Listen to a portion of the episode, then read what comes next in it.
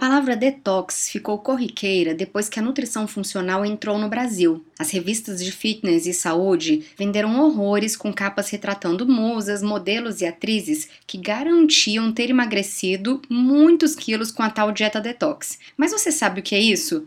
O que é essa tal detox? Fique comigo para entender mais sobre esse assunto.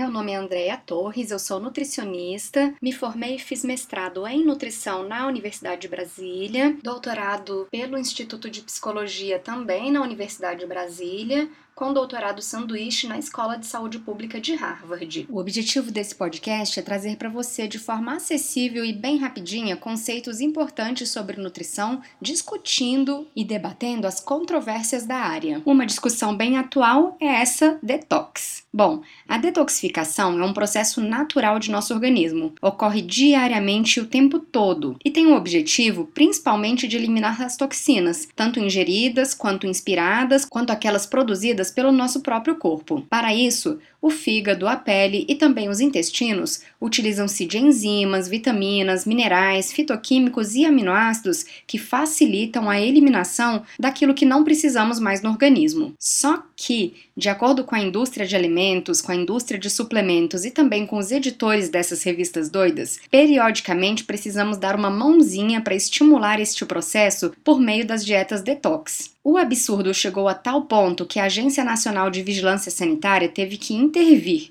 e em julho a Anvisa proibiu a publicidade de 21 produtos autodenominados detox, devido à propaganda enganosa e alegações inadequadas. A medida atingiu produtos como suplementos vitamínicos, shakes e sucos tidos como detox e fabricados pelas empresas Nutrigold, Sanavita, Smart Life, Vila Ervas e Alimentos, Viver Leve, Tiaraju e Rio Will Brasil. Entre as informações publicitárias veiculadas estavam mensagens de que tais produtos teriam não só efeitos emagrecedores, mas também auxiliariam na redução da celulite, da flacidez, das rugas e das estrias. Aos produtos também eram atribuídos função de prolongamento do bronzeamento, fortalecimento de músculos, ações anti-inflamatórias, além de auxiliar na fixação do cálcio nos ossos funções que, de acordo com a agência, configuram publicidade irregular. Mas e agora? O que fazer então para estimular naturalmente a eliminação de substâncias tóxicas ao organismo? Obviamente, comer direito. Como falei no início, precisamos de vitaminas, minerais, fitoquímicos e aminoácidos para que a detoxificação aconteça. Dietas pobres em frutas, verduras, leguminosas e chás são as piores, retardando este processo natural. Ou seja,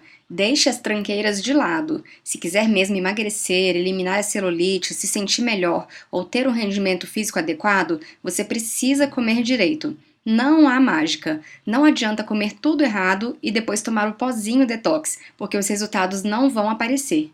O que funciona mesmo é dieta saudável com comida de verdade. Se você gostou desse podcast, me segue lá no Twitter também, Andrea A Torres, ou então lá no Instagram, Andrea T. E para saber muito mais sobre nutrição, acesse o meu blog nutrioga.com.br. Aguardo você no próximo episódio.